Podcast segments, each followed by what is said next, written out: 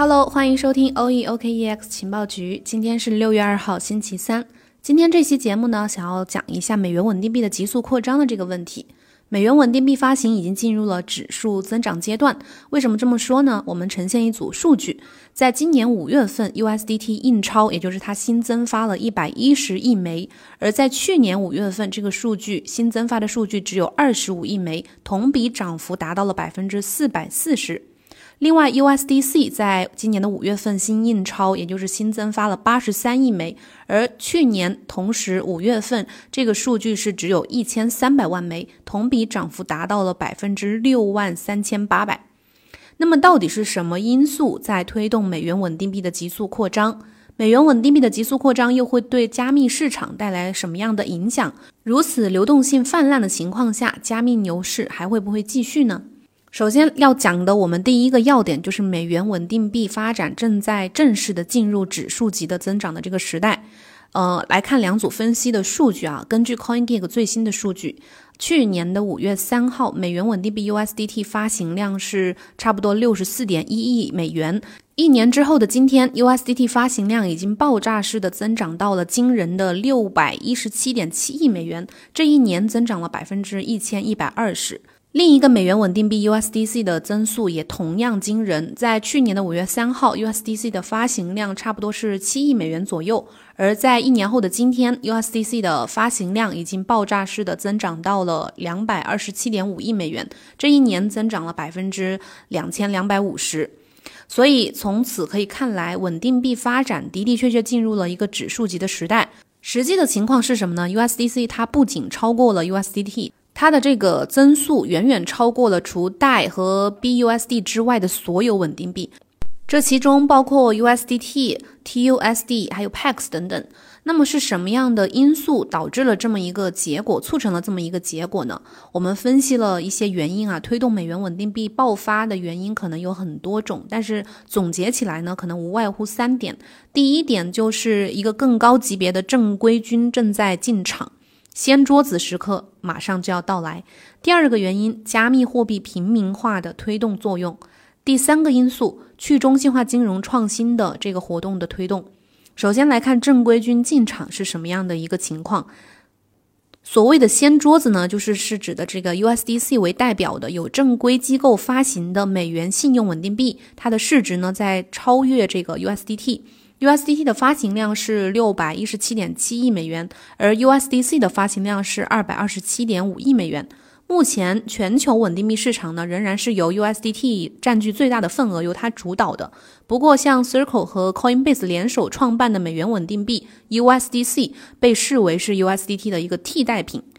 在今年五月底的时候，USDC 发行商 Circle 宣布已经完成了一轮大规模的融资，筹集了四点四亿美元。投资机构呢，包括像富达，还有 Digital Currency Group，嗯，加密货币衍生工具交易所 FTX，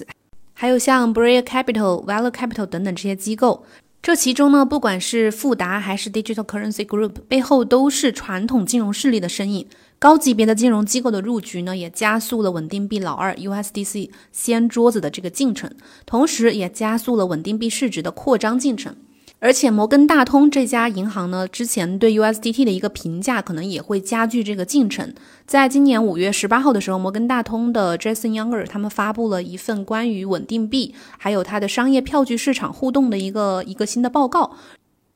认为泰达币在进入国内银行体系方面会继续的面临困难。这个报告认为呢，具体原因有三方面。首先，他们的资产可能在海外，不一定在巴哈马。其次，OCC 最近的指导意见授权他们监管监管之下的这个国内银行，只有在这些代币完全保留的情况下，才可以接收稳定币发行人的存款。泰达公司已经承认，在最近和这个呃 NYAG 办公室和解当中呢，存在虚假陈述和违反规定的这个行为。最后第三个原因就是他承认这个行为呢，可能会引发国内大型银行的对这种呃对泰达公司的声誉去有一个风险的担忧，因为他们可能这这些银行是能够去容纳这些储备资产的很大一部分的。更高级别的机构呢，正在加入对美元稳定币的这个话语掌控权上面。第二个我们分析的原因呢，就是加密货币平民化的进程，也是稳定币超量发行的一个前提。根据 Gemini 今年四月二十一号发了一个报告，目前已经有百分之十四的美国人是加密货币的这个投资者，这意味着大概就有两千一百二十万的美国成年人拥有加密货币。其他的研究呢，估计是比这个数字会更高一些。另外，英国有一个支付应用公司 StickPay，这家公司也发布了一个加密用户的这个报告。今年第一季度加密货币存款增长了百分之四十八，而法定存款保持不变。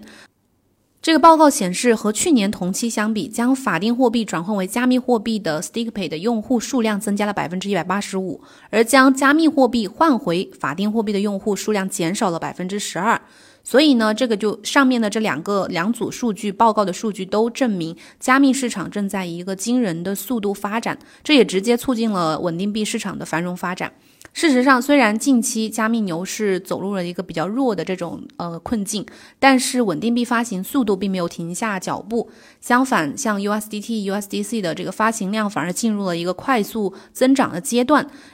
以 USDC 为例，在五幺九四天之后的五月二十二号，光 USDC 一家就增发了五十亿枚。最后，我们总结的第三个原因呢，是去中心化金融，也就是 DeFi 的创新的这个推动作用。在去年三月份，MakerDAO 决定添加稳定币 USDC 作为它 DeFi 的抵押品，目前已经有大概百分之三十八的贷。由 USDC 作为抵押物发行，按照贷当下呃四十六点五亿美元的这个市值来估算的话，光抵押在 MakerDAO 当中的 USDC 数量呢，可能就高达一十八亿美元，占到了 USDC 总发行量的百分之七点九。那么如此充沛的稳定币数量，又会对加密市场产生一个什么样的影响呢？这个可能是我们比较关注的。当我们问美元稳定币泛滥会对加密市场产生什么样影响的时候，不妨先问一问：美元泛滥对美国股市产生了什么样的影响？是什么推动了美股的十年牛市呢？答案显而易见，是充足的美元流动性。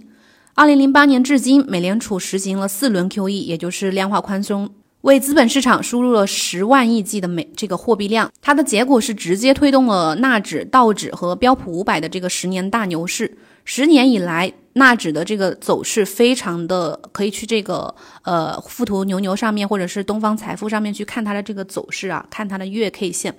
十年以来，美国 M 二的货币供应量变化也是非常的，就是指基本上是呈一个直线上升的。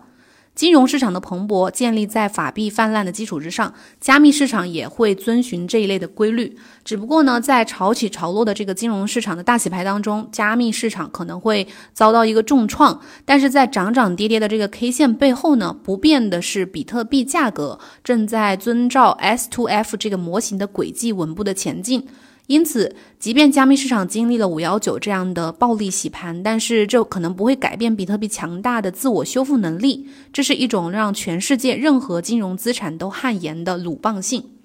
好了，以上就是我们今天节目的全部内容，感谢你的收听。如果有什么问题，可以直接在节目下面留言和我交流。另外，如果想要进群或者是获取我们的学习资料的朋友呢，可以加我们情报局的助理 OKSW 零幺零。我们明天同一时间再见，拜拜。